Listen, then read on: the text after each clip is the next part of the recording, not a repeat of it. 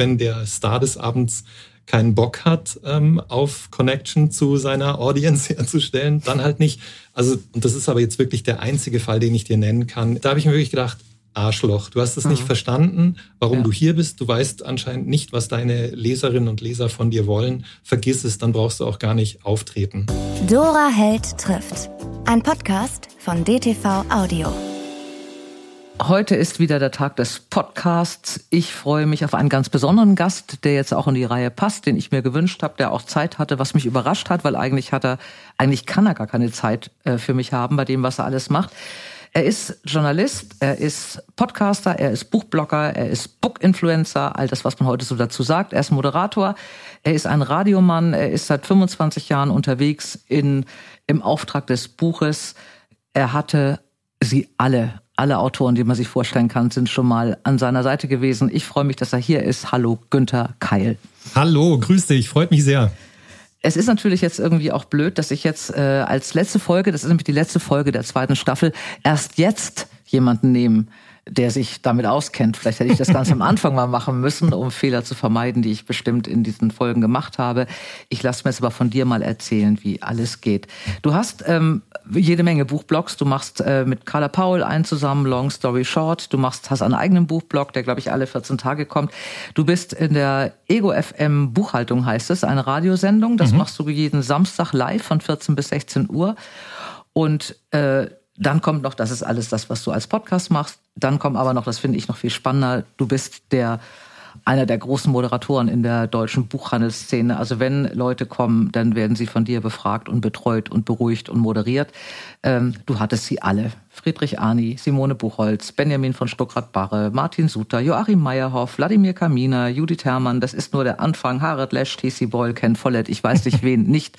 Äh, was ist denn dein allerliebster Gast beim Podcast? Das Fangen wir mal so an. Das ist wirklich unglaublich schwer zu sagen. Du kennst es selber, weil du ähm, selbst Autorin bist und unglaublich viele aus der Branche kennst. Ähm, den einen oder die eine gibt's natürlich nicht. Aber weil du gerade TC Boyle erwähnt hast, ähm, mit dem stand ich schon öfter mal auf einer Bühne und der ist einfach unglaublich. Also den nenne ich jetzt einfach mal spontan. Ähm, der kann all das, was in seinen Büchern ist, auch aus dem Stehgreif erzählen. Also der steht neben dir auf der Bühne und du merkst, das ist nicht Show, das ist er selbst. Und all das, was man aus seinen Büchern kennt, also sowohl was Kritisches, Gesellschaftspolitisches, als auch was total Menschliches, nenne ich es mal, Humanes, ähm, was Ironisches auch, was Humorvolles, alles ist da das bündelt sich in dieser Person und das ist natürlich genial, wenn ich dann neben so einem Menschen stehe oder sitze, dessen Bücher ich auch als Jugendlicher schon gelesen habe. Ähm, ja, also ich nenne mal ihn jetzt als, als Favoriten. Wie war denn da dein Werdegang? Was muss man tun, um dahin zu kommen, wo du heute bist? Du bist Journalist, du hast, äh, bist immer ein Vielleser gewesen. Wann hast du denn entschieden, dass es die Bücher sind, die dich da ähm, zu Hochform treiben? Wann war das? Die Bücher haben sich beruflich immer mehr in mein Leben geschlichen. Also privat waren sie schon immer da. Bei uns zu Hause wurde viel gelesen. Ich habe als Kind wahnsinnig viel gelesen. Beruflich war das so. Ich habe beim Radio angefangen. Also ich habe immer schon, ich habe mit 18 Jahren schon während des Abis beim Radio moderiert. Ähm, und dann gleich entschieden, nö, ich mache gar kein Studium, war zwar mal kurz eingeschrieben, aber habe das alles sein lassen. Und schon damals, das ist jetzt ewig her, habe ich mir immer gedacht, ich schmuggel mal die Bücher so rein. Ja. Und nachdem ich überwiegend bei Privatradios gearbeitet habe, war dann so ein großes Stöhnen und Augen hochziehen äh, von den Programmchefs. Oh Gott, er schon wieder mit Literatur will doch kein Mensch hören. Ja, wir machen hier gute Laune und Party und er kommt mit Büchern an. Und ich habe immer dafür gekämpft, wirklich. Ich habe mir gedacht, nein, Bücher gehören dahin. Ich muss da, ähm, ich, ich muss aufklären, ich muss denen klar machen, Bücher werden millionenfach verkauft, zum Beispiel die von Dora Held. Ähm, und das war so eine Art Mission, ohne dass ich mir das vorgenommen habe. Ja? Also es ist aus der eigenen Leidenschaft entstanden, dass ich alle genervt habe immer und dann habe ich halt eine Minute bekommen. Ja? Dann durfte ich in, in einer meiner Sendungen, durfte ich dann eine Minute immer über neue Bücher erzählen. Und aus den Minuten wurden letztlich, du hast ja am Anfang vieles aufgezählt, was ich so mache, wurden dann Stunden und, und ähm, jetzt ganze Sendungen und Podcasts und Shows und so. Also das ist eine ganz langsame Entwicklung gewesen, die wirklich über, ja, über 25 Jahre geht. Und wie muss man sich das vorstellen? Du, ich, ich finde ja, also ich habe eine Freundin, ich habe dich gerade eben von dir gegrüßt, Anouk Schelen, an dieser, äh, dieser Stelle grüßen wir sie auch. Äh, dieser Nachrichtenfrau hier beim NDR. Und ich stelle mir jetzt gerade vor, du machst also jetzt eine Sendung, als ob als Nachrichtenmann oder als äh, Morgenmoderator und dann schmuggelst du da immer so ein Buch zwischen? Oder das war immer so, dass die Ambition, eigentlich hast du Partyradio gemacht, aber du wolltest die Leute zum Lesen animiert? War das so die? Ähm, ich kann, hätte das damals sicher nicht so klar formulieren können, aber der Wunsch ist gewachsen. Und das stimmt mit dem Reinschmuggeln, dass ich wirklich nach Anlässen gesucht habe, wo ein Buch passt, auch zu einem aktuellen Thema und das dann mhm. nebenbei erwähnt habe. Später habe ich dann eben ganz klar gesagt, gebt mir doch einfach eine, eine Ecke, eine Rubrik und so weiter.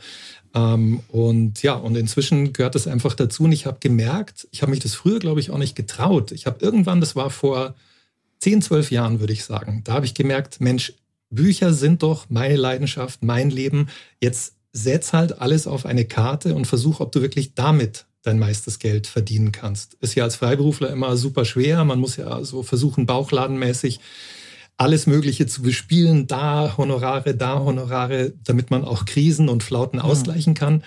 Und das war jetzt rückblickend ähm, die beste Entscheidung für mich, dass ich da gesagt habe, okay, ich rechne jetzt damit, dass ich deutlich weniger verdiene in den nächsten Jahren, weil Kultur in jeder Redaktion, in jeder Zeitung, in jedem Online-Medium immer ist klar, Kultur interessiert die wenigsten, wird am schlechtesten bezahlt. Mhm. Und da habe ich mir gedacht, völlig egal, das ist mein Ding, ich mache das jetzt. Das klingt jetzt unglaublich selbstbewusst, aber damals war es einfach so, ich mache es einfach, ja. Und ich hatte mhm. Phasen, wo ich gedacht habe, wird das hinhauen? Werde ich in fünf Jahren wirklich davon meine meisten Honorare generieren können? Jetzt kann ich sagen, es hat geklappt, aber es hat lange gedauert.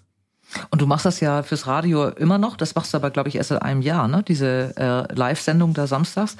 Du hast auch viel geschrieben für den Spiegel und für die Süddeutsche Zeitung. Also du machst ja immer noch Rezension.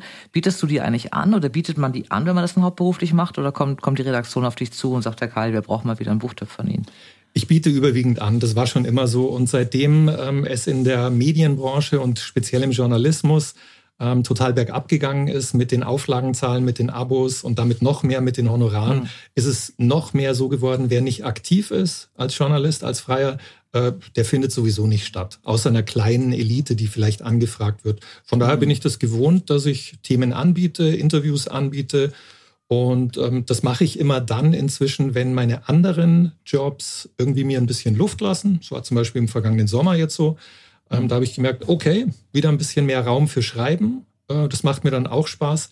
Aber vom Schreiben könnte ich niemals leben, kann eigentlich kein Journalist inzwischen mhm. äh, leben vom Freien. Das ist wirklich mhm. skandalös, das ist totale Ausbeutung.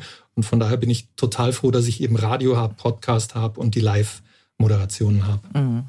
Du machst ja erst, auf die Moderation komme ich gleich, weil das finde ich ja das, was ich so hochspannend finde, weil es auch so viel Arbeit ist und das wird, glaube ich, von vielen Leuten und ich sehr unterschätzt, was es eigentlich bedeutet.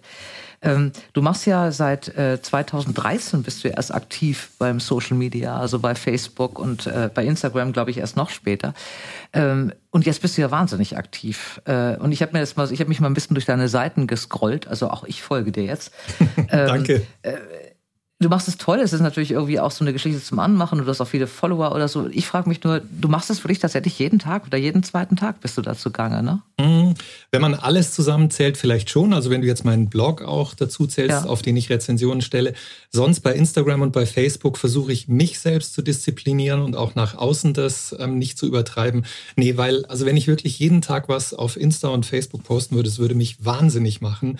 Ich muss da auch immer einen Ausgleich schaffen und ich habe zum Beispiel auch diesen Sommer mal gesagt, ich mache 16 Tage keine einzige Sekunde, nichts, nichts posten, nichts liken, nichts gucken. Und das ist wichtig für mich, weil ich eigentlich, also ganz ehrlich, unter uns, ich kann mit, den, mit dem ganzen Kram nichts anfangen. Es wäre mir wesentlich lieber, ähm, das alles müsste nicht sein, aber ich sehe es völlig ein, das ist wichtig, das ist für mich eine Möglichkeit, Buchthemen und Autorinnen, Autoren unter die Leute zu bringen. Und natürlich hat es im großen Kosmos auch mit meinem Beruf, mit meinem Einkommen, mhm. mit den Honoraren zu tun. Das kann auch Spaß machen, aber ich finde es eigentlich eher eine Pflicht für mich, ja, die ähm, so eine Art elektronische digitale Visitenkarte darstellt. Die gucke ich mir dann manchmal auch so an, gucke dann so auf Insta und denke mir, wow, okay, ja, habe echt ein paar ganz schöne Sachen gemacht. Ähm, aber eigentlich, ganz ehrlich, nee, das, das ist nicht was, wozu ich mich ähm, von meiner Persönlichkeit her ähm, hingezogen fühle. Und zum Beispiel Carla Paul, mit der ich ja zusammenarbeite jetzt schon viele Jahre, die ist ja die Meisterin darin. Und das werde ich nie erreichen. Das kann ich nicht. Ähm, das will ich nicht. Und da ist sie einfach äh, mehrere Etagen über mir und es wird, wird so bleiben und ist okay. Warum hast du 16 Tage pausiert? Warum genau 16 Tage? Weil eine Woche zu wenig war, zwei Wochen sehr ambitioniert und dann dachte ich mir, da lege ich noch was drauf. Okay. ich hätte, glaube ich, gesagt, einen Monat jetzt mal hier ohne all das. Mache ich nächstes Jahr dann. Äh, glaubst du, dass Autoren äh, das heute brauchen? Brauchen äh, Autoren einen Instagram-Blog hinter sich oder, oder eine Be also sich bekannt machen oder mit den Fans sprechen oder so? Gibt es das? Muss es heute so sein? Ähm, ich würde sagen, angeblich muss es so sein. Es gibt viele Beispiele von Autorinnen, Autoren, die weigern sich. Äh, ich weiß, die gelten dann in der Verlagsbranche und auch sonst oft halt als die, die es nicht kapiert haben. Mhm. Ich bewundere das allerdings. Ähm, wenn ich bei meinen Recherchen für ein Interview oder für eine Moderation feststelle, oh wow, okay, die traut sich das. Die ist jetzt zum Beispiel Judith Herrmann.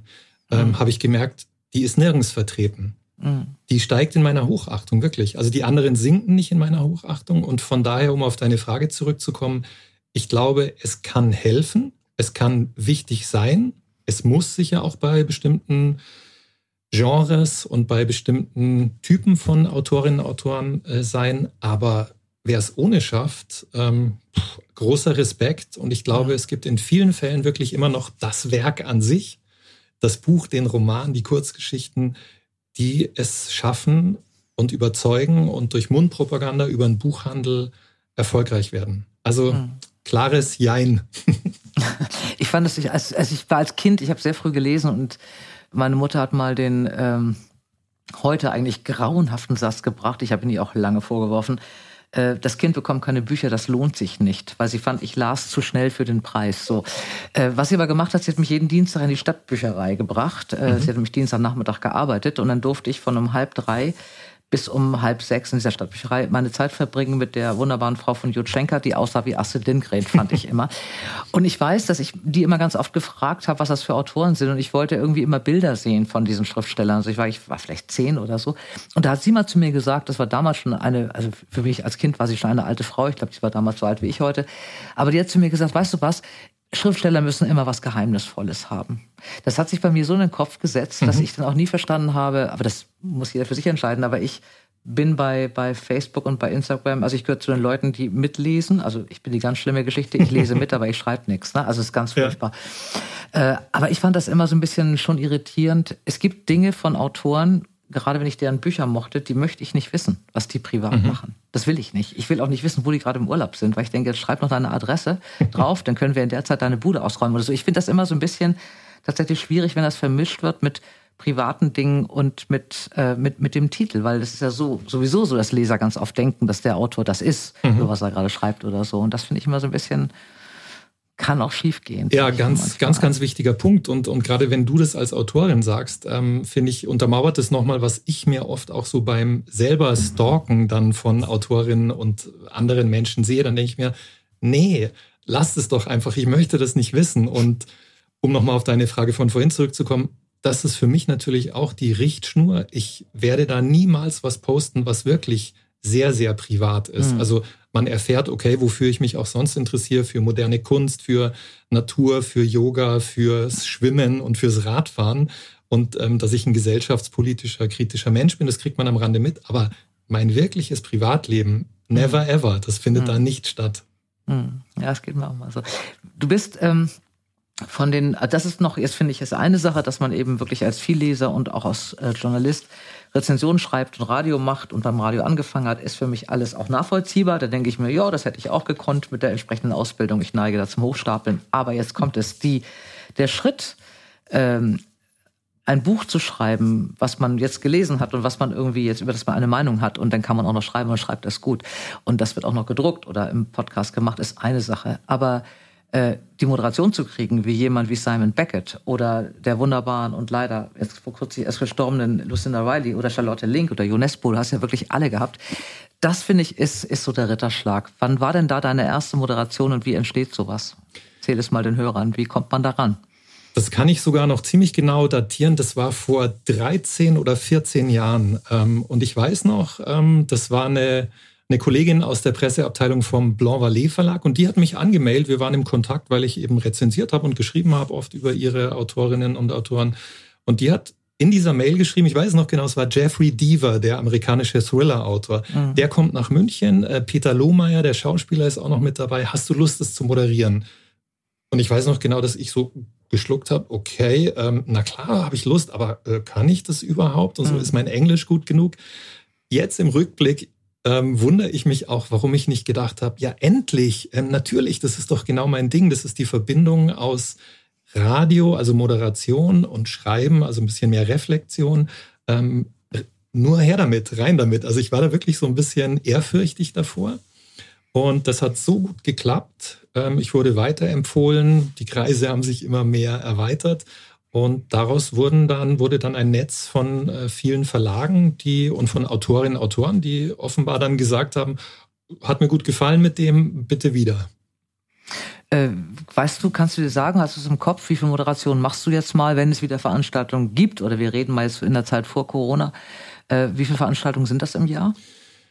Habe ich noch nie so genau gezählt. Ich tippe mal 100, also zwischen 50 und 100. Wahnsinn. Also kommt ganz drauf an. Manchmal sind ja so eine, gibt es ja diese Lesereisen, machst du ja auch. Ähm, hm. nee, ich nicht, zum Beispiel. Du, du gar nicht? Nee. Okay. Warum Wenn sich vermeiden lässt. Weil ich bin so, ähm, ich weiß immer nicht, was ich machen soll zwischen den Lesungen. Ganz blöd. Also wenn ich jetzt irgendwie abends lese und ich habe keine Ahnung, immer irgendein Ort, Gruß an Mord am Hellwig, da habe ich das mal gemacht. Also ich bin abends in Unna und am nächsten Tag in Dortmund, dann denke ich, was sollst du um Himmels Willen denn machen? Also ich muss um zehn aus dem Hotel raus und ich kann in das neue Hotel erst wieder später rein und die Lesung erst um halb acht und ich habe da nichts zu tun. Und das ist so, ich, ich kann mit Löchern nicht gut umgehen. Und ich war ja lange in der Gegend auch im Außendienst. Also ich habe mir alle Museen schon angeguckt. Schuhe habe ich genug. Wenn das Wetter schlecht ist, weißt du gar nicht, was du machen sollst. Dann, äh, das ist immer mein Problem. Ich habe immer diesen Hänger denn an dem Tag vorher.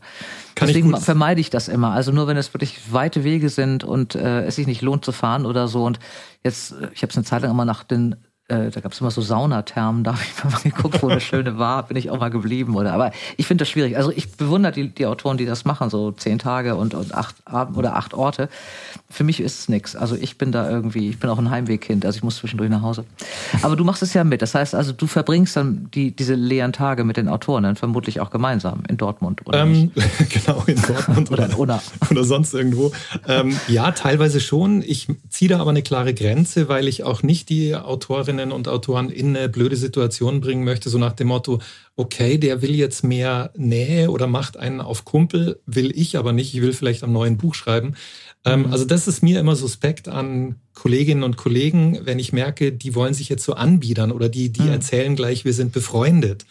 Äh, ich glaube nicht, dass ich mit denen befreundet bin. Auch jetzt zum Beispiel Simon Beckett ähm, moderiere ich seit zehn Jahren ähm, jetzt immer, wenn der in Deutschland ist. Und ich weiß, dass der das will, dass der auch sagt, ja, bitte mit dem Günther und so. Es gibt nur noch eine andere Moderatorin, die Margarete von Schwarzkopf, die mhm. kennst du ja auch, mhm. ähm, die auch dieses Privileg genießt. Ähm, und umgekehrt ist es aber so, dass daraus folge ich nicht, ja, der, der findet mich jetzt ja auch privat sicher nett oder so und, und wir machen jetzt zusammen. Klar kommt es vor, dass wir uns auch tagsüber mal oder im Zug wenn wir zum nächsten Ort fahren, dass wir da miteinander quatschen oder dass wir auch mal essen gehen, ohne die Verlagsrunde. Klar, alles mhm. kommt vor. Aber ich achte da sehr genau und versuche, wie in der Moderation an einem Abend, ähm, mir zu überlegen, wie ist denn das eigentlich für den anderen Part? Und ich mhm. finde es natürlich toll, noch mehr zu erfahren, nicht nur als Journalist, auch als Mensch. Aber ich lasse den anderen schon ähm, den Rückzugsraum und signalisiere, ich bin einfach da. Aber ich weiß, ihr seid die Hauptpersonen, die Stars und es gilt für die Bühne und es gilt auch für Backstage. Hm. Aber ist es nicht schon so ein bisschen so, denn du bist ja auch wirklich, äh, glaube ich, immer noch mehr Leser als äh, beruflich oder so, dass man doch bei einigen Autoren, also es geht mir dann schon manchmal so, wenn ich äh, Leute getroffen habe oder wenn sich sowas vergeben hat, dass es so, so Autoren gibt, wo ich dachte, oh, ich hätte den so gerne mal für mich alleine. Wenigstens so zwei Stunden. Mhm. Und das hat man ja auf der Bühne so ein bisschen, ne? Da gehört ja einem, also man, man, man ist ja dabei, man kann mhm. irgendwie die Fragen stellen. Ist das nicht auch so, dass es also es gibt schon Autoren, wenn ich jetzt bei T.C. Boyle wäre, das glaube ich auch schon, es gibt da noch andere. Also wenn ich mir da vorstelle, Joachim Meyerhoff zum Beispiel, ich glaube, ich würde sonst was geben. Einen Tag in Unna mit ihm oder so. Ne? Ja. Und das, äh, das sind entstehen dadurch nicht doch irgendwelche Punkte. Man ist ja auch so ein bisschen alleine, finde ich. Weiß nicht, ob das mir so geht, das glaube ich gar nicht. Also man fühlt sich schon so ein bisschen alleine auf so Lesetouren, wenn einem da, keine Ahnung, 300 Leute finden einen toll und dann sitzt man um Viertel vor zehn im Hotel zum Jäger und fühlt sich ja schon wie der einsamste Mensch der Welt irgendwie. Ist es da nicht so, dass ein Moderator da schon, dass man da froh ist, dass der da ist? Ja, Hast du völlig recht und ähm, das passiert schon auch. Und jetzt, ähm, wo du das jetzt so nochmal ähm, versucht hast rauszukitzeln, ist mir auch gekommen, klar, es gibt diese Situationen. Ich nenne dir gleich ein ähm, konkretes Beispiel. Arne Dahl zum Beispiel, der mhm. schwedische Thriller-Autor. Ähm, mit dem war ich sicher schon, keine Ahnung, 30 Mal irgendwie auf irgendwelchen mhm. Bühnen quer durch Deutschland ähm, und auch Österreich gestanden. Und da ist es wirklich so, weil der oft auf Tour geht, richtig. Und da haben wir dann manchmal fünf, sechs Termine hintereinander. Und der kann auch, weil er gut Deutsch kann, allein durch Deutschland reisen. Da müssen nicht immer Verlagsmenschen noch dabei sein. Und da ist es wirklich so. Also mit dem, ich würde immer noch nicht sagen, wir sind Freunde, aber wir reden wirklich total privat auch. Ja, also mhm. da, da ist dann nach, wie geht's so? Wo warst du im Urlaub schon? Und was macht die Beziehung? Also das gibt's tatsächlich und du hast recht, da ist man dann, sind wir beide natürlich dann auch froh. Mhm. wir denken, okay, es ist irgendwie jemand Gleichgesinntes, ein Kulturbegeisterter. Ähm, ein Lesender, ein Schreibender und wenn man dann noch einen privaten Draht hat, ähm, hm. kann es ganz toll sein. Aber ich setze ja. es halt nicht voraus. Nee, das ist klar. Also das ist aber es ist ja auch so, dass man als Moderator äh, oder als Autor erwarte ich ja immer oder als Autorin erwarte ich ja schon so ein bisschen, oder das ist so die Hoffnung, die ich dann habe. Äh, so eine Moderatorin gibt dir ja auch Sicherheit. Also ich merke das ganz extrem. Ich bin nun wirklich, ich habe überhaupt kein Lampenfieber. Ich habe auch kein Problem, vor vielen Leuten zu lesen. Ich habe immer so einen Knackpunkt, wenn ein neues Buch kommt. Und äh, wenn ich das erste, diese Premieren, die es da immer gibt, die finde ich immer ganz schwierig, weil man einfach überhaupt noch nicht weiß, welche Stellen funktionieren. Und man hat auch man hat sich was rausgesucht und man hat es auch gelesen und man findet das selber auch ganz gut, dann macht man das im Ernstfall, keiner lacht, kein, alle gucken komisch, alle man merkt, dass sie überhaupt nicht verstehen, was ich eigentlich hier meinte. Man merkt auch, dass die Stellen zu lang sind oder zu kurz sind. Und ich mache die Premiere seit Jahren mit Anouk Scholen und äh, jetzt sind wir, wir waren vorher schon privat befreundet, deswegen war das jetzt ein großes Glück, dass sie auch noch Moderatorin ist. Aber die gibt mir schon wahnsinnig viel Sicherheit. Also weil ich eben weiß, die kann eingreifen, wenn ich das hier jetzt völlig versumpfe, die ganze Geschichte oder völlig aus dem Ruder laufe. Ähm, du musst ja auch äh, mit den Autoren, also es gibt mir nicht jeder Moderator jetzt Sicherheit, das muss man dazu sagen. Also das heißt, du, du bereitest dich ja auch in einer gewissen Form oder in einer sehr, sehr, sehr großen Form ja auch vor. Wie gehst du daran? Also abgesehen davon, dass du natürlich das Buch liest, aber äh, was machst du dann weiterhin? Das ist, ein, das ist ein ganz, ganz wichtiger Punkt, den du da angesprochen hast. Das stimmt. Und diese Situation ist eine der wichtigsten überhaupt auf der Bühne, der Autorin, dem Autor das Gefühl zu geben, du kannst dich auf mich verlassen. Ich mhm. kenne dich, ich kenne dein Werk, ich habe das neue Buch auch gelesen. Äh, entspann dich, lehn dich zurück, wenn es geht. Ich werde dich nicht in die Zange nehmen, ich werde mich nicht lustig machen über dich, ich werde aber auch nicht nur banal irgendwie daherreden. Ganz genau. Also das, das ist für mich, ich glaube, dann funktioniert es auch und ich kann nichts, ähm, also ich finde nichts peinlicher als Moderatoren, Moderatorinnen, die so eitel sind und so aufgeblasen da oben stehen. Es gibt genügend, ähm, und glauben, das ist ihre Show. Und mhm. ähm, deine Frage, wie erreiche ich diese, diesen Zustand? Was tue ich dafür vorher? Ähm, das ist natürlich, wie du es auch für deinen Podcast hier machst, das ist schon eine, ähm, eine sehr umfassende Recherche und ähm, eine Vorbereitung, die weit über das hinausgeht, eben das Buch zu lesen. Also ich mhm. forsche da auch äh, im Netz natürlich nach irgendwelchen Schnipseln und Videos, die vielleicht irgendwann mal gemacht wurden ähm, ich versuche Interviews zu lesen, die dann vielleicht auf Englisch schon zum neuen Buch in Amerika oder in England erschienen sind. Genau, also da gibt's viel, was, was ich tun kann. Und je mehr ich das mache, umso mehr habe ich eigentlich so ein, ja, so ein Background, um dieses Gespräch, um diese Live-Situation äh, möglicherweise im besten Fall zu einer ganz entspannten, tollen Sache zu machen. Und mhm. der Witz dabei ist ja, dass von all dem, was ich da mache an Recherche, ähm, ja, anwenden tue ich davon dann 20 Prozent oder 30. Ja. Das geht. Also ich weiß immer mehr über alle, als ich Zeit habe, das zu fragen. Das hängt ja auch damit zusammen. Es geht ja auch ums Buch, aber das ist auch klar, wenn man sowas macht, dass man denkt, ach Gott, darüber haben wir gar nicht gesprochen oder so, weil man sich dann irgendwo anders verliert auf einem Faden. Was ich bei dir ganz, ich springe jetzt ein bisschen hin und her, aber wir werden das jetzt weitermachen mit dem Springen, was ich ja viel spannender finde. Was ich bei dir ganz, ganz spannend finde, ist, dass du auf der einen Seite ja äh, in Literaturhäusern wirklich so die großen Namen äh, moderierst, äh, wir haben schon über Fritz Arni gesprochen, den lieben wir beide oder so, der mhm. nun wirklich ein ganz kluger Kopf ist und wirklich extrem intelligente Bücher schreibt. Auch in auch zum Teil anstrengende Bücher schreibt, auf die muss man sich auch erst einlassen. Und so, du hast, wie gesagt, Judith Herrmann, Joachim Meyerhoff, Benjamin von Stuttgart-Barre, aber du moderierst dann auch so charmante Dinge wie die Lit Love. Ähm, das ist ja für mich so, ein Faszination, so eine Faszination, diese Veranstaltung, die ja in München stattfindet, einmal im Jahr, immer im November, wo lauter Frauen lesen. Romantisch, erotisch. Und du bist mittendrin? Oder ich wusste gar nicht, dass es männliche Moderatoren war, dieser Fall. Ich kenne es nur, weil, wie gesagt, besagte Freundin das auch mal moderiert. Und als ich gelesen habe, dass du da auch dabei bist, bin ich was umgefallen. Mhm. Äh, das machst du auch mit einer wahren Wonne im, im Blümchenhemd und du redest über Erotik? Genau, und, und äh, die Sonne ist auch in meinem Gesicht. und ich stehe da, ich stehe da tatsächlich allein als, vielleicht nicht einziger Mann, aber als ein Mann unter 200 Frauen oder so. Und dann gibt es vielleicht mhm. noch einen Lektor oder einen Pressemenschen, einen männlichen. Und ich denke mir, yeah, noch einer. Nee, aber, aber ernsthaft ist doch, ist doch eigentlich, und das meine ich jetzt überhaupt nicht äh, ironisch oder, oder sexistisch, ähm, ist doch toll, ist doch eigentlich genial, oder? Also wenn ich sogar als Mann glaubwürdig ähm, es schaffen kann, da mit Autorinnen ernsthafte oder auch lustige Gespräche zu führen und ähm, Zuschauerinnen, die ja in der Regel 16 bis ähm, 40 ungefähr sind, ähm, sich denken, ey, der macht es auch ganz okay, ähm, ist, ist herrlich. Und ich weiß aber ganz genau, was du meinst mit deiner Frage. Bei mir ging es ja am Anfang auch so, dass ich dachte, hm, okay, vielen Dank für die Anfrage, finde ich super toll, schön, äh, dass ihr da an mich denkt, aber ist das jetzt eigentlich mein Ding? Kann ich das? Will ich das?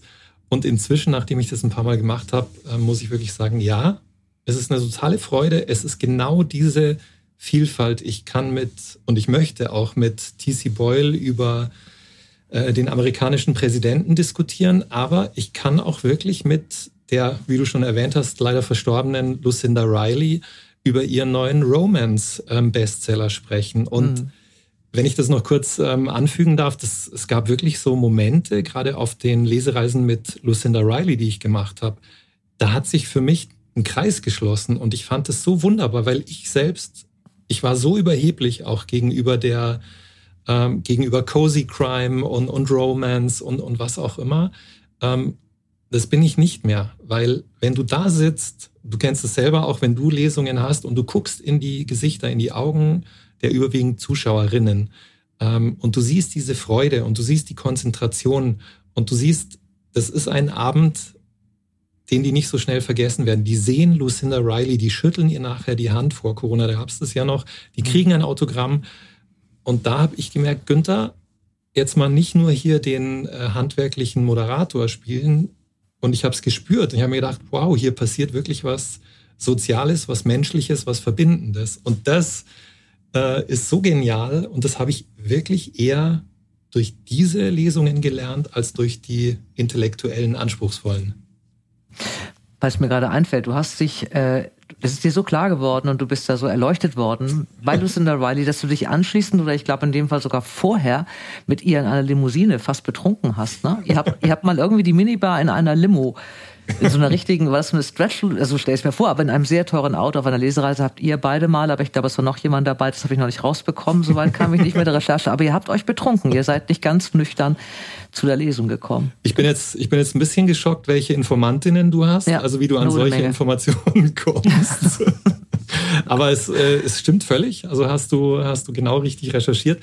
Äh, ja, das gab's. Und ähm, Lucinda Riley war eine, die immer Spaß haben wollte. Die, die ist sicher auch teilweise nicht einfach gewesen zu anderen Menschen und wir haben uns dann immer Witze gemacht auch und haben einen Diva-Wettbewerb unter den Verlagsleuten und mir und ihr gemacht und wir haben immer Punkte uns vergeben, wer sich divahaft verhalten hat an einem Tag und haben dann die mhm. Diva des Tages mhm. gekrönt. Ich war es auch mal, aber ich glaube eher sie war es dann häufiger. Genau, und ähm, es gab diese Fahrt, das war sogar in der Schweiz, glaube ich, von einem Auftrittsort zum anderen und da ist sicher auf ihr Betreiben, wurde gesagt äh, zu den Verlagsleuten, hey komm, jetzt, also wenn wir hier fahren und da zwei Stunden im Bus sind, zu sechst, äh, wir wollen da Shampoos haben.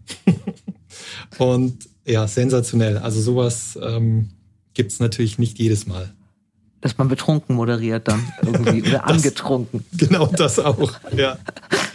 Ich fand die Geschichte. Ich bin noch nie mit einer Limo gebracht worden und meine Moderatoren haben sich übrigens noch nie betrunken, Günther. Aber du vielleicht läuft es alles dann irgendwie auch viel leichter. Es gab, ähm, was war deine, oder hast du mal eine, eine Moderation gehabt, einen Autor gehabt, Und die gibt es ja, wir müssen keine Namen nennen, aber es wäre schön, wenn du es tätest. Ich mag ja Klatsch und Tratsch und diese Branche ist ja so bunt, aber jetzt in Corona-Zeiten so ein bisschen müde geworden.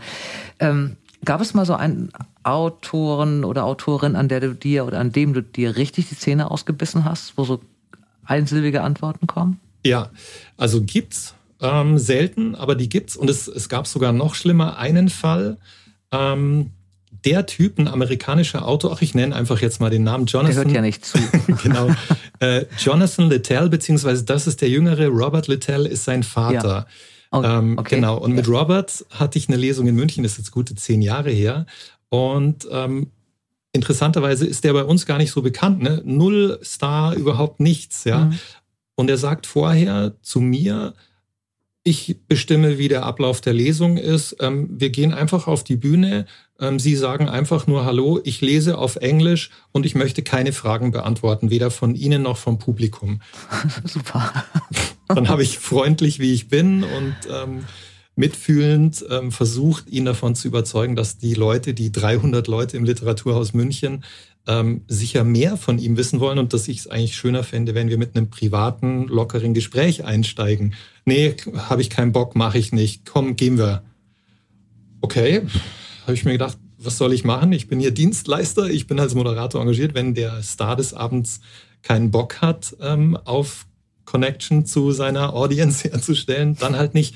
Also, und das ist aber jetzt wirklich der einzige Fall, den ich dir nennen kann, in dem in dem ich mich wirklich geärgert habe. Da habe ich mir wirklich gedacht, Arschloch, du hast es mhm. nicht verstanden, warum ja. du hier bist. Du weißt anscheinend nicht, was deine Leserinnen und Leser von dir wollen. Vergiss es, dann brauchst du auch gar nicht auftreten. Mhm. Ähm, es gibt natürlich auch Leute, die ich sympathisch finde, die aber einsilbige Antworten geben und die das gar nicht mhm. absichtlich machen. Mhm. Ähm, Simon Beckett ist auch so einer. Am Anfang war ich da auch völlig baff. Also ich habe mir gedacht, wie sollen wir denn jetzt eineinhalb Stunden hinkriegen, wenn der so kurz immer antwortet? Mhm. Ähm, ja, muss man immer wieder neu sich drauf einstellen. Hat dich mal jemand richtig überrascht, dass du mal irgendeinem, man, man hat ja irgendwie eine bestimmte Meinung über Autoren, wenn man ihre Bücher kennt, äh, dass du hingekommen bist und gedacht, das hätte ich im Leben nicht gedacht, dass so jemand so ein Buch schreibt?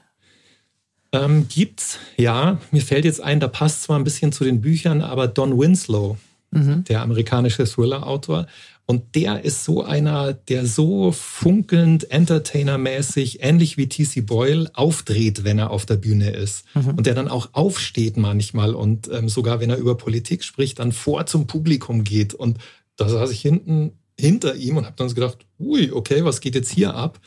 Ähm, fand ich super. Ähm, kommt manchmal vor. Aber in der Regel passt das Verhalten zum Stil äh, der Bücher.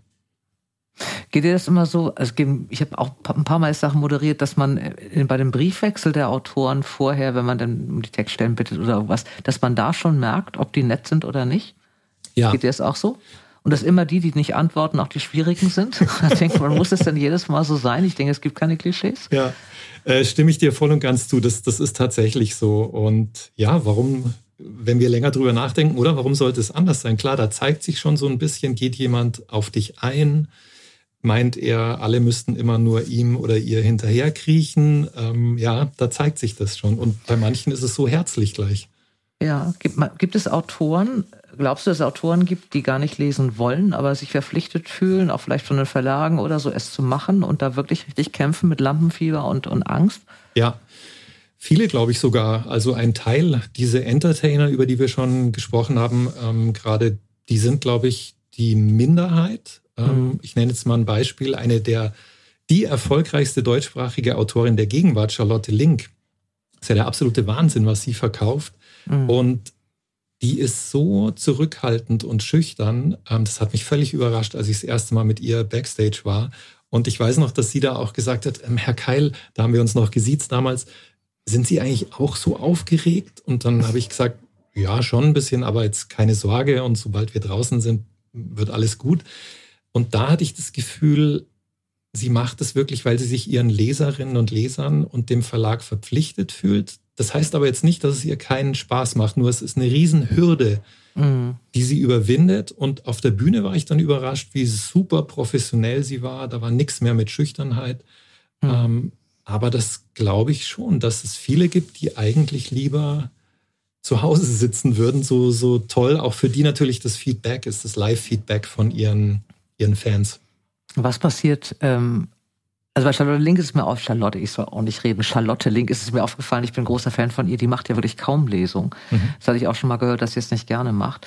Und apropos Charlotte Link, äh, es gibt ja ganz viele Autoren, die nicht lesen können. Ich habe ja auch mal so ein Coaching gemacht, weil ich das am Anfang überhaupt nicht konnte, weil ich schon viel zu schnell spreche und beim Lesen das nicht machen durfte. Und ich habe lange mit einer mit einem Sprechcoach gearbeitet, bis sie dann sagte, so jetzt kannst du es mal versuchen. Was hast du Autoren schon gehabt, bei denen du schon am Anfang dachtest, oh Gott, oh Gott, also das ist nicht gut. Und kann man denn als Moderator sagen, gerade wenn es so Debütanten sind oder, oder wirklich so die ersten oder zweiten Bücher, es wäre nicht schlecht, wenn du da mal dran arbeitest? Macht man das als Moderator, weil man die auch beruhigen will oder so ein bisschen begleitet?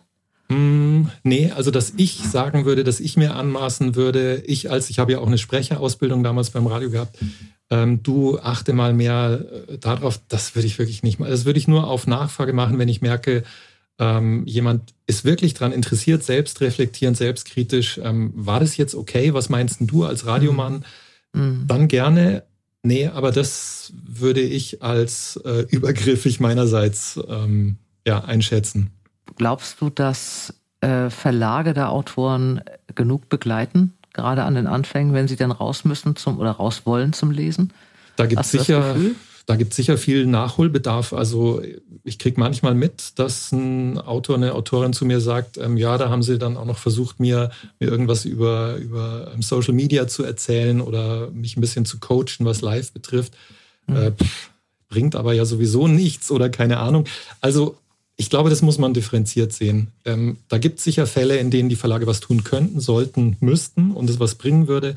Aber ich weiß auch nicht, ob man das alles so professionalisieren sollte, oder? Also es ist doch, ist doch auch nee, schön, so zu merken, mh, hm, da ringt jemand vielleicht um Worte, mh, hm, da geht sonst vielleicht komplett die Spontanität und das, das Wahre, das Echte verloren, wenn alles jetzt so gecoacht ist. Nein, ich würde auch, das finde ich auch, gehe ich auch mit dir. Ich finde das auch, also je mehr schief geht auf einer Lesung und je, also leichter oder lässiger jemand damit umgeht, finde ich auch wunderbar. Ich kenne nur so viele Leute, die so wahnsinnig überfordert waren. Und es ist auch ganz schnell bei Menschen, die wirklich jetzt einen Erfolg haben und das ist erstmal auf der Bühne sind und wirklich sterben vor Angst, dann werden die so ein bisschen knapp und dann wirkt es auch oftmals so arrogant. Und das mhm. tut mir immer so leid, weil ich denke, nein, die ist null arrogant. Die hat einfach im Moment nur eine Mörderangst vor euch. Und das finde ich manchmal, das, da tun mir manchmal einige Autoren leid, dass ich denke, ach Mensch, Leute, ihr müsst sie ein bisschen begleiten, irgendwie die sicherer machen. Also nicht professioneller, das meine mhm. ich nicht, aber denen so ein bisschen äh, das Gefühl geben, also selbst wenn das hier schief geht, wirst du das überleben. Also das macht mhm. nichts irgendwie. Und das ist manchmal so, tut mir manchmal so ein bisschen leid bei einigen ganz, Interviews oder bei einigen Geschichten. Ganz guter, ganz wichtiger Punkt, da hast du völlig recht. Also da, da sollte man was tun. Ja. Wir haben äh, jede Menge Online-Lesungen jetzt erlebt. Das hätte man sich vor drei Jahren auch nicht vorstellen können, nee. dass man also äh, Online-Gespräche und Lesungen macht. Äh, du hast auch eine ganze Menge gemacht. Du bist natürlich wie immer äh, ganz fleißig gewesen beim Recherchieren, das sind so Sachen, die ich eigentlich von Leuten nicht wissen will. Äh, es ist schon okay, aber deine Kissen im Wohnzimmer sind wirklich grauenvoll, was sind das für Farben? Ja. Also da muss man ein bisschen was Fröhlicheres ja. hinlegen. Also bitte tausch die Kissen aus. Mach ich, ähm, mach ich. Das sind so Sachen, die meisten haben immer dieselbe Bücherwand, die man sich ja kaufen kann als Hintergrund. Das ist dann aber auch relativ schnell klar. Äh, macht dir das Spaß als Moderator? Also jetzt, jetzt sagst du wahrscheinlich besser als gar nichts, aber äh, ja, glaubst du, dass das bleibt, auch wenn wir wieder kleine Veranstaltungen machen können, dass diese Online-Geschichten bleiben in der Form? Online-Lesung? Ja, leider wird es bleiben, sage ich dir ganz mhm. ehrlich. Ähm, ich finde es wunderbar, dass es diese Möglichkeit gab, dass ich mhm. und alle Beteiligten, ähm, vor allem die Autorinnen und Autoren, diese Möglichkeit hatten. Das war meine große Rettung, auch jetzt in den eineinhalb Corona-Jahren, dass ich trotzdem mhm. viel moderieren konnte. Und auf der anderen Seite finde ich es schrecklich. Es ist kein Vergleich zu einer echten Lesung. Es gibt nicht diese Stimmung in dem Saal. Es gibt nicht das Räuspern, das Klatschen, ähm, das Anhalten der Luft. Ähm, es ist Fahrt, es ist langweilig, es ist ein Bildschirm. Ähm, es, ja, es ist kein In Vergleich. der Pause nichts zu trinken, es ist alles genau. irgendwie. Ja, das, ich ja. finde, das hat aber alles was damit zu tun. Sonst sind Lesungen ja auch Events und man trifft sich und man redet in der Pause oder trinkt ein Glas Wein vorher oder ja. hinterher. Das ist ja alles vorbei. Ne? Wie viel hast du davon gemacht? Ich glaube auch eine ganze Menge, oder? Puh, habe ich ja auch nicht gezählt, aber sicher ja 50 oder so. Mhm. Ja, ja, mhm. garantiert. Und ich war überrascht, wie gut das Gespräch funktioniert, das, das habe ich wirklich als sehr positiv wahrgenommen. Also wenn zwei, ja oft sind es halt dann Profis, Autorin und Moderator, mhm. das ging, diese Verbindung ging. Oder wenn dann im Chatverlauf man sieht, wow, da beteiligen sich jetzt 30, 40 Leute, die Fragen schicken.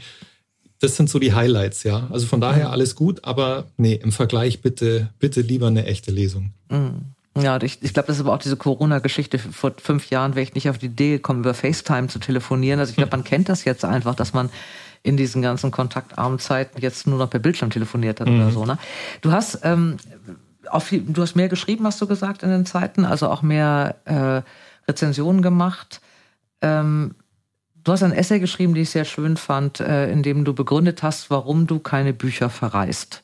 Das hast du begründet, du hast es im Kopf. Erzähl mal in zwei Sätzen, wie du das siehst diese Überheblichkeit und diese Anmaßung, diese Arroganz von uns Literaturkritikern, jetzt mal richtig jemanden eins auf die Mütze zu geben und einzuschenken, die ist mir an mir selbst und an den anderen zunehmend auf den Keks gegangen, dass ich mhm. beschlossen habe, und zwar wirklich irgendwann ganz bewusst, ich glaube, ich habe selbst ein paar Rezensionen von mir gelesen, die ein paar Jahre alt waren, und da, in denen ich rumgenörgelt habe, gar nicht schlimm. Verrissen, glaube ich, so komplett verrissen habe ich, glaube ich, gar nicht. Aber schon dieses Rumnörgeln an dem Autor, ich glaube, es war damals Håkon Nessa, der schwedische mhm. ähm, Krimi-Autor, den ich sehr schätze, aber nicht alle seine Romane. Mhm. Und da habe ich mir gedacht, was machst du denn da eigentlich? Ja, was, was soll das? Also wieso erhebe ich mich darüber? Und das ist die Kritik, die ich an dieser Art des Urteilens habe. Klar, wir Kritiker und wir Journalisten haben eine Verpflichtung, ähm, abzuwägen, zu reflektieren, die Schwächen darzustellen. Ja, aber jetzt komme ich zu meinem wichtigen Schluss. Dann lasse ich es bleiben. Es gibt mhm. so viele geniale Romane und so viele geniale Autoren und Autorinnen. Ey, warum arbeiten wir uns ab? Und das gerade im großen Feuilleton ähm, finde ich das wirklich, ich, ich finde es also ich schließe darauf auf den Charakter derjenigen, die das schreiben, weil ähm, was soll das? Wieso schreibe ich 10.000 Zeichen, eine Riesenseite? In einer überregionalen Zeitschrift, wie unglaublich schlecht geschrieben dieser Roman ist. Was soll das? Mhm. Also wem, mhm. wem nützt es? Niemanden.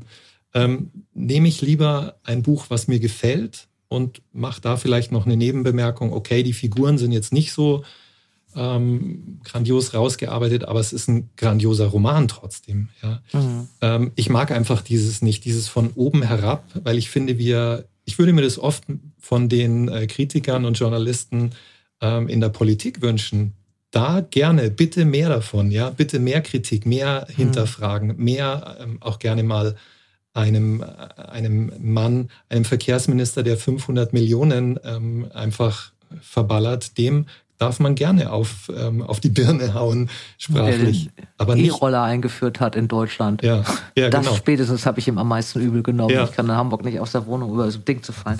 Liegt es nicht auch daran, dass die äh, die großen Feuilletonisten, also es fällt mir im Moment jetzt so auf, da ich nicht mehr, ich war ja nur lange im Außendienst und deswegen jeden Tag in sechs Buchhandlungen, das mache ich seit drei Jahren nicht mehr, also fange ich jetzt in der letzten, in der letzten Zeit wirklich mehr an, mir äh, auch Ideen zu suchen im Feuilleton, was mich im Moment da wahnsinnig nervt und ich denke gerade jetzt in Corona-Zeit hatten doch alle dafür mehr Zeit, ich finde, es werden immer dieselben sechs oder acht Bücher besprochen und zwar von jedem.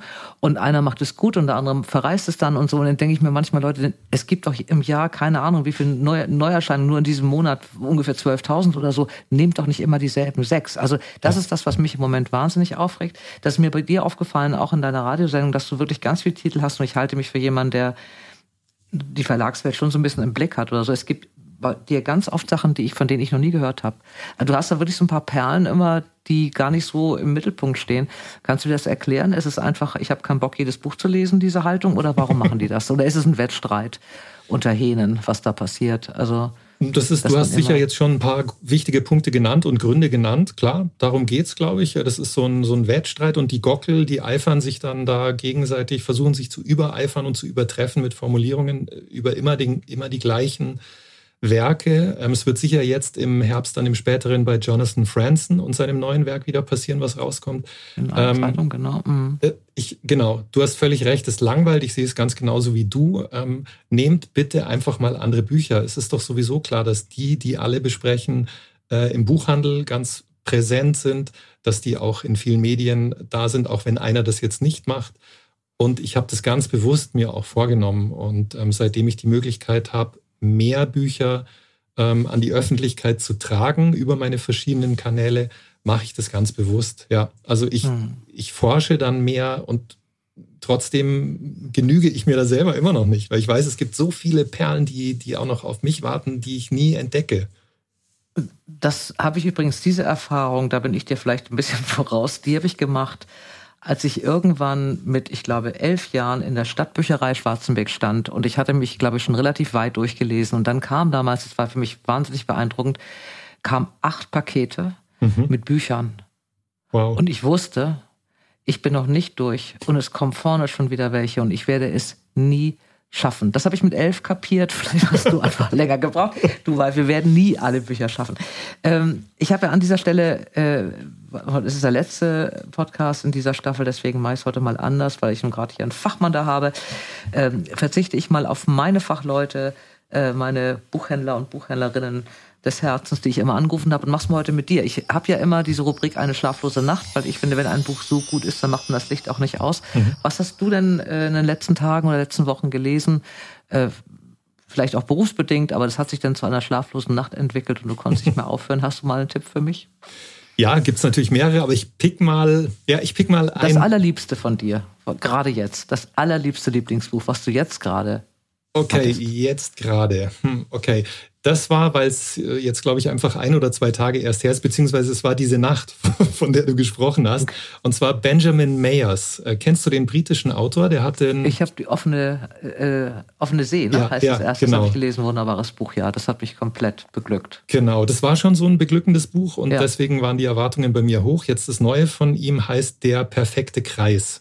Aha. Und ähm, das ist das ist so unglaublich. Ähm, äh, Willst du ein bisschen hören vom Inhalt? Ja, bitte. Ich hm. fand das erste überragend. Das ist ja auch Buchhändlerliebling gewesen. Mhm. Ich habe es auch gelesen, war begeistert. Ja, ich wusste gar nicht, dass es ein Neues kommt. Mhm. Ein zweites Buch ist immer schwer, erzähle aber so viel, dass ich es lese. Ne? Das kannst du. ja, genau, ich hoffe. Genau. Nicht den Schluss erzählen. nee, auf keinen Fall. Also es sind zwei Männer, zwei totale Freaks, zwei Außenseiter in England 1989. Einer ist ein ehemaliger Punkmusiker und der andere ist ein ehemaliger Soldat. Beide gescheitert, beide am Rand der Gesellschaft, leben abseits der Norm.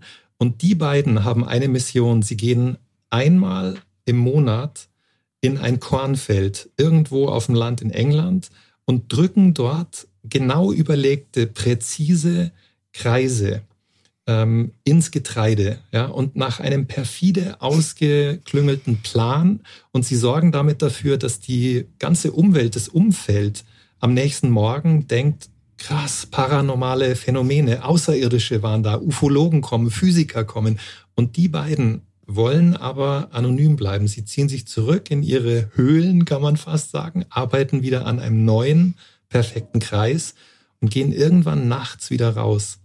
Und das, also ich habe wirklich beim Lesen mehrfach gedacht, habe ich sowas jemals schon gelesen, so eine Geschichte überhaupt, ja. Und das lebt so von verschiedenen ähm, Ebenen. Du hast auch schon den, das Debüt von ihm erwähnt. Das mhm. ist die Sprache, die ist auch wieder so richtig so elegant und, mhm. und ein bisschen schon auch schwärmerisch, aber nicht, nicht äh, schmierig oder so. Ähm, also ich glaube, der ist ein, der ist einerseits selber, glaube ich, ein Außenseiter, der Benjamin Mayers, ähm, der auch so ein bisschen das Freakige reinbringen will und das alleine außerhalb der Gesellschaft. Es war ja auch dieses, diese Beziehung, dieses Paar im ersten Roman, mhm. was so außerhalb stand von allem. Und jetzt sind es diese beiden Typen, also sensationell. Kennst du ihn? Hast du ihn schon mal äh, erlebt? Noch nicht. Ähm, nein, würde ich sehr gerne. Ich habe nur auch ein paar Videos mit ihm äh, mir mhm. angeguckt und dachte mir, hm, der wirkt auch so, als ob er, bevor sein Erfolg kam, glaube ich, auch am, am Rand ein bisschen gelebt hat. Ein schöner Tipp. Das wusste ich nicht. Das erste fand ich schon toll. Ich werde es lesen. Wen hast du als nächstes vor dir in echt und in live und auf der Bühne? Ähm, es gibt so viele Judith Herrmann tatsächlich, ähm, obwohl das Buch Wunderbar. jetzt schon ein halbes Jahr her ist. Mhm. Ähm, auf die freue ich mich sehr und viele andere jetzt im Herbst noch. Das ist noch übrigens ein Stichwort, das wollte ich dich auch fragen, weil das finde ich ist eine Sache, die ich manchmal, die mich so manchmal ein bisschen ratlos zurücklässt, äh, wenn, wenn du es als Kritiker auch sagst, der natürlich die Menge an Neuerscheinungen liest, das Buch ist ja auch schon ein halbes Jahr her, ein halbes Jahr ist nichts. Ne? Und dann denke ich mir jedes Mal, ich habe auch mal so gedacht, weil man ja irgendwie auch als, ähm, als Vertreterin da im Außendienst für den Verlag ja immer nur nach den Neuerscheinungen geht, es ist so, so eigentlich ist es doof. Also ich habe irgendwie vom halben Jahr war Corona, da war ich überhaupt nicht unterwegs. Ich war ganz wenig in Buchhandlung. Ich bestelle aus Prinzip nichts. Das ist dann immer so schade. Das finde ich irgendwie. Vielleicht machst du mal eine Rubrik wie meine schlaflose Nacht, das du mal ab und zu oder vielleicht tun wir uns mal zusammen und mhm. suchen mal Leute raus, äh, die vor zwei Jahren dieses Lieblingsbuch hatten, was man vielleicht gar nicht mehr auf dem Schirm hat. Super Idee, sehr gerne. Also du hast völlig recht, wir sind alle viel zu sehr auf das Neue gerichtet und es passiert auch viel zu viel auf einmal. Ich denke mir mhm. oft, auch wenn ich dann wieder die neuen Programmvorschauen oder schon die neuen Pakete zu Hause liegen habe, ich denke mir, hey Verlage, seid, seid ihr wahnsinnig, ihr habt so tolle Bücher gemacht. die alten noch nicht mal ja. gelesen. Ne? Ich habe nämlich Judith Hermann zum Beispiel noch nicht gelesen. Mhm. So, damit, ich, damit du es weißt. Und ich habe alle anderen von ihr habe gelesen. Deswegen ist es für mich immer noch das neue Buch von Judith Hermann. Sehr schön. Günther, ich danke für dieses Gespräch. Das war sehr nett mit dir. War ganz toll. Vielen, vielen Dank. Ich hoffe, dass wir uns irgendwann mal sehen. Ich würde gerne auch mal mich in einer Limousine vor der Lesung mich mit dir betrinken. ich auch. Äh, daran arbeiten wir jetzt. Äh, ich danke dir. Ich wünsche dir, dass die äh, Seele bald wieder voll werden und dass du ganz viele Autoren triffst und ganz viele schöne Bücher und bleib gesund und überhaupt. Das gilt für dich Bis auch. irgendwann mal. Vielen Dank, war schön. Normalerweise kommt ja jetzt diese kleine Melodie und das wunderbar beruhigende Grillenzirpen. Und dann wisst ihr, Zeit für meine Lieblingsrubrik Schlaflose Nächte. Diesmal ist alles anders, weil ihr hört gerade die letzte Folge der Staffel Dora Held trifft in diesem Jahr. Höre ich da ein Oh? Naja, hoffe ich jedenfalls. Aber es geht natürlich im neuen Jahr, um genau zu sein, am 13. Januar weiter. Damit die Zeit euch und mir nicht zu lang wird, habe ich mir gedacht, wir schnibbeln ein kleines Best-of der jetzigen Staffel zusammen. Hier schon mal ein Mini-Ausschnitt. Alle bayerischen Polizisten wären gern wie der Franz Eberhofer ist, wenn sie denn dürften. Wenn du es jetzt nicht tust, wirst du dir nachher das nicht verzeihen, wenn sozusagen das kleine Fenster, was wir als Menschen haben, äh, diese Erde noch bewohnbar zu halten, nicht genutzt wurde. Und dazu möchte ich einfach beitragen, zu diesem Bewusstseinswandel. Und es war so ein wunderbarer Sommertag und äh, ich habe in dem Moment gedacht, äh, mein Leben äh, kommt wieder zu mir zurück. Und es gibt auch Männer durchaus in der Generation, die ihre Autos nicht gerne verleihen. Ne, wenn die Frau nicht fahren kann im Dunkeln. Das habe ich ganz oft schon erlebt. Doch. Doch. Aber wissen Sie, Margarete kann nicht so gut im Dunkeln gucken dann fahre ich lieber. Ich sag's mal ganz schnell, weil das sind einfach unfassbar gute Titel. Die meisten denkt sich, glaube ich, da eine Frau aus. Ja, ein paar habe ich mir, paar habe ich mir schon noch selbst ausgedacht. Ich habe immer versucht, wirklich Christine Westermann zu bleiben, aber das ist mir eben nicht gelungen. Und du denkst, hey, da ist viel mehr Potenzial, auch viel mehr waches, intelligentes Potenzial in den meisten Menschen, als äh, einige Macher das glauben. Das ganze Best-of gibt es schon am 28. Oktober. Und notiert euch auch schon mal den 30. Dezember. Dann gibt es einen Bücherjahresrückblick mit drei spannenden Kolleginnen und Kollegen, sozusagen ein schlaflose Nächte XXL. Bis dahin macht's euch gemütlich und viel Spaß beim Lesen, Lesen, Lesen. Eure Dora. Dora Held trifft. Ein Podcast von DTV Audio.